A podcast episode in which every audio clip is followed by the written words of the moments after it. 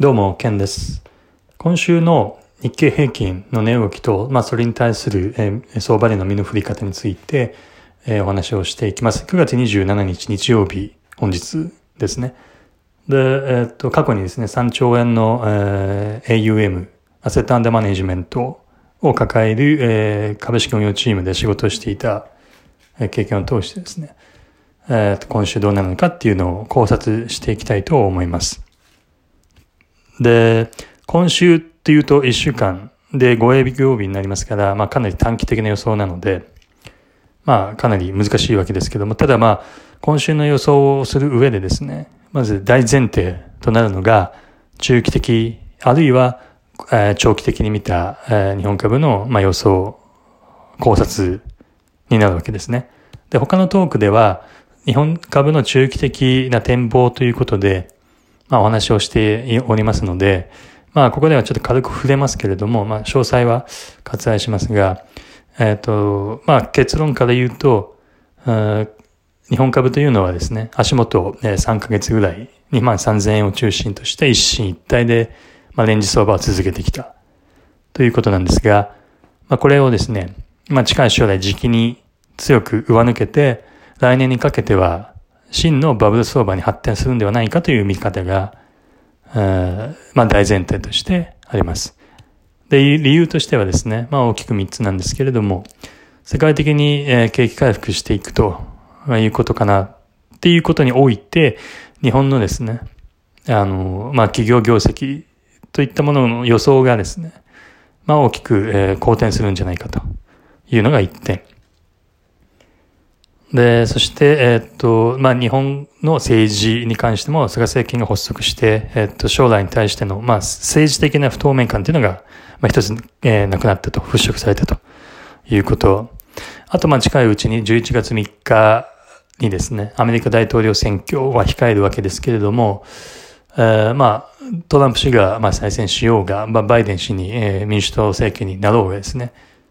えーまあ、政権が確定するので、まあ、そういう意味でも、えーまあ、政治に対する不透明感っていうのが、まあ、後退する、近々後退するというのが一つ。まあ、その不透明感が払拭されるというのは非常にまあ株式市場にとっては当然いいことですから、まあ、それはまあどっちになるにせよポジティブだということですね。はい。で、まあ、近い将来ですね、えっと、まあ、コロナが終わった後の、まあ、経済、経済事情っていうのを、えーまあ、先んじて、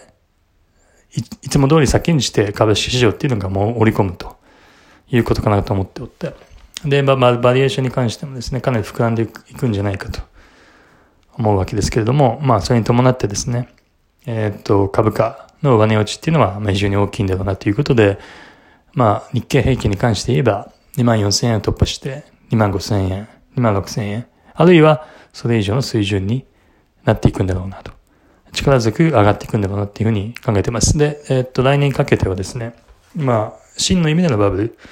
本当に全員が強気になってこのまま上がり続けるんじゃないかっていうようなですね、思うぐらいの真のバブルになっていくんじゃないかっていうふうには考えてますね。で、まあ簡単にその背景を述べると、えーっと、個人投資家の、えーとショートポジションですね。まあ投資信託の、えーっと、インバース投資も含めてですけれども、インバースの ETF も含めてですけれども、個人投資家が、まあ、コロナ相場、えー今年の3月に受けて急落した、その後の反転相場、反転上昇の中で、かなりこう、株価が下落したら利益が出るようなポジションっていうのをですね、まあ ETF ですとか、まあ投資信託、えーを通して、えーと、かなりポジションが積み上がってきた。それはかなり歴史的な水準にまで、えー上がっていると。で、そのポジションっていうのは、えーっと、まあ信用、信用取引も含めてですから、えーまあ、そうですね。まあ、要は、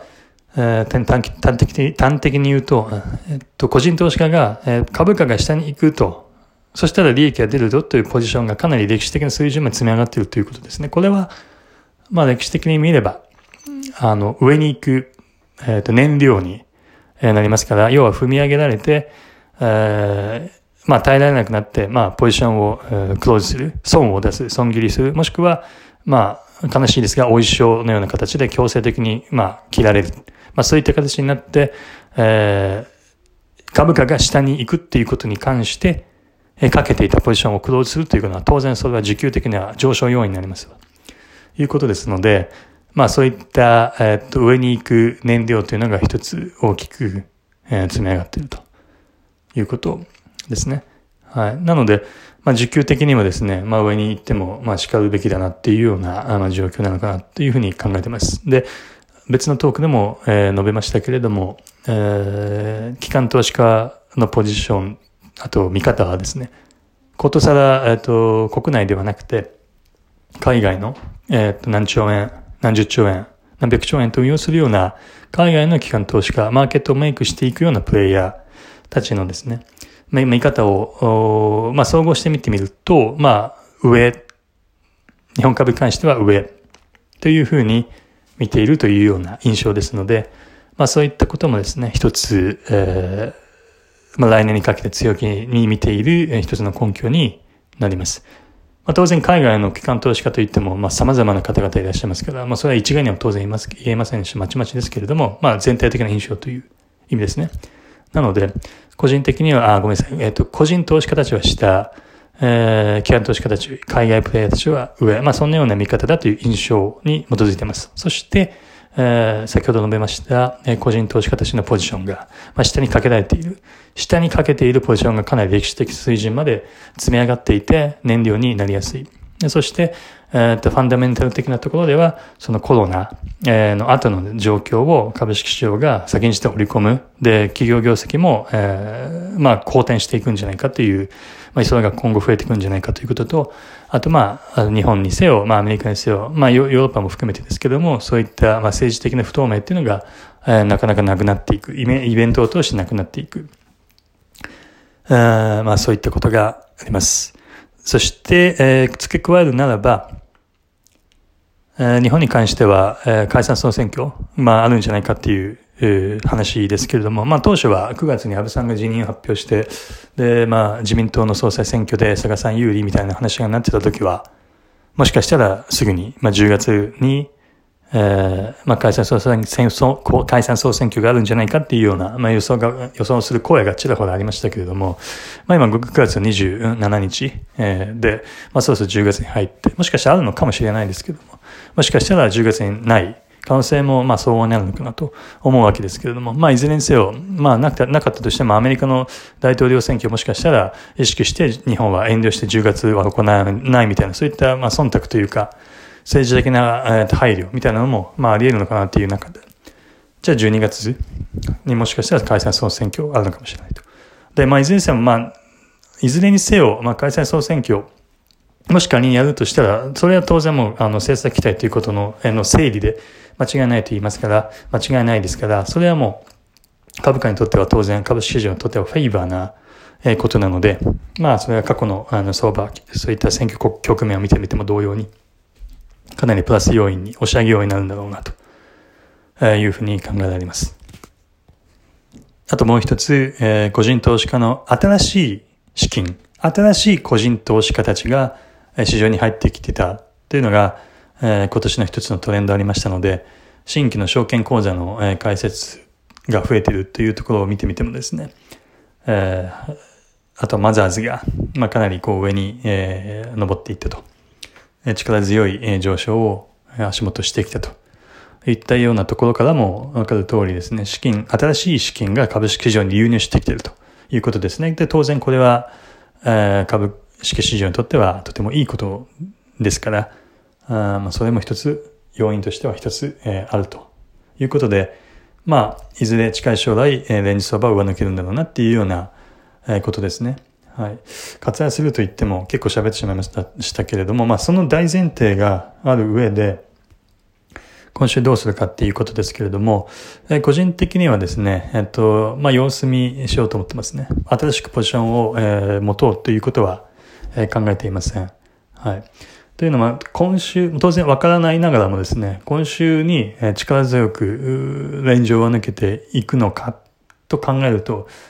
あまあそうじゃないような感覚でいるので、ここはちょっと慎重にですね。まあもちろん上に行くんだろうなって思いつつも、じゃあそれが今週なのかっていうと、まあそうじゃないというようなところですね。ただ、かといって今週については、すごい弱気で見てるかっていうと全くそういうことでもなくてですね、足元のレンジ相場の中では、ネガティブな上昇、ネガティブな材料をですね、まあ、紹介せず下に切り上げてきているような状況であって、あらゆるですね、まあ、需給的な、えー、サイン、または、まあ、えー、テクニカル的なところも含めてですけども、えー、かなり強気なサインっていうのがいろいろあの確認できますので、まあ、今週、まあ、当然相場なので、一時的に、まあ、急落するみたいな場面はもちろんあって叱るべきだと思いますけれども、仮にあったとしても、まあ、ね、早い段階で力ずく上に戻してくる。で、またレンジに戻る。っていうようなですね、えー、展開になるのかなっていうところで、まあそんな考えでいるというわけですけれども、なので、えー、今、下は硬い。かといってじゃあ上に、上に大きく上抜けていくかっていうと、それもわからない。もしかしたら、細かい値、値動きという意味では、23,500を超えるのようなですね、一時的に強い、えー、相場展開もあり得るのかなっていうふうに考え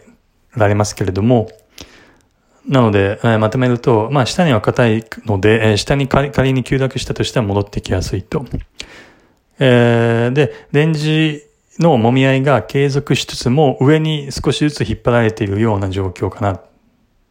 ていうところですね。なので、今、えレンジ相場の上抜けを見越して、まあ大きくえスイングを目指して取るかっていうと、まあタイミング的には今今週じゃないのか、今週じゃないなっていうような考えで、えー、まだですね、様子見をして腰淡々と次の、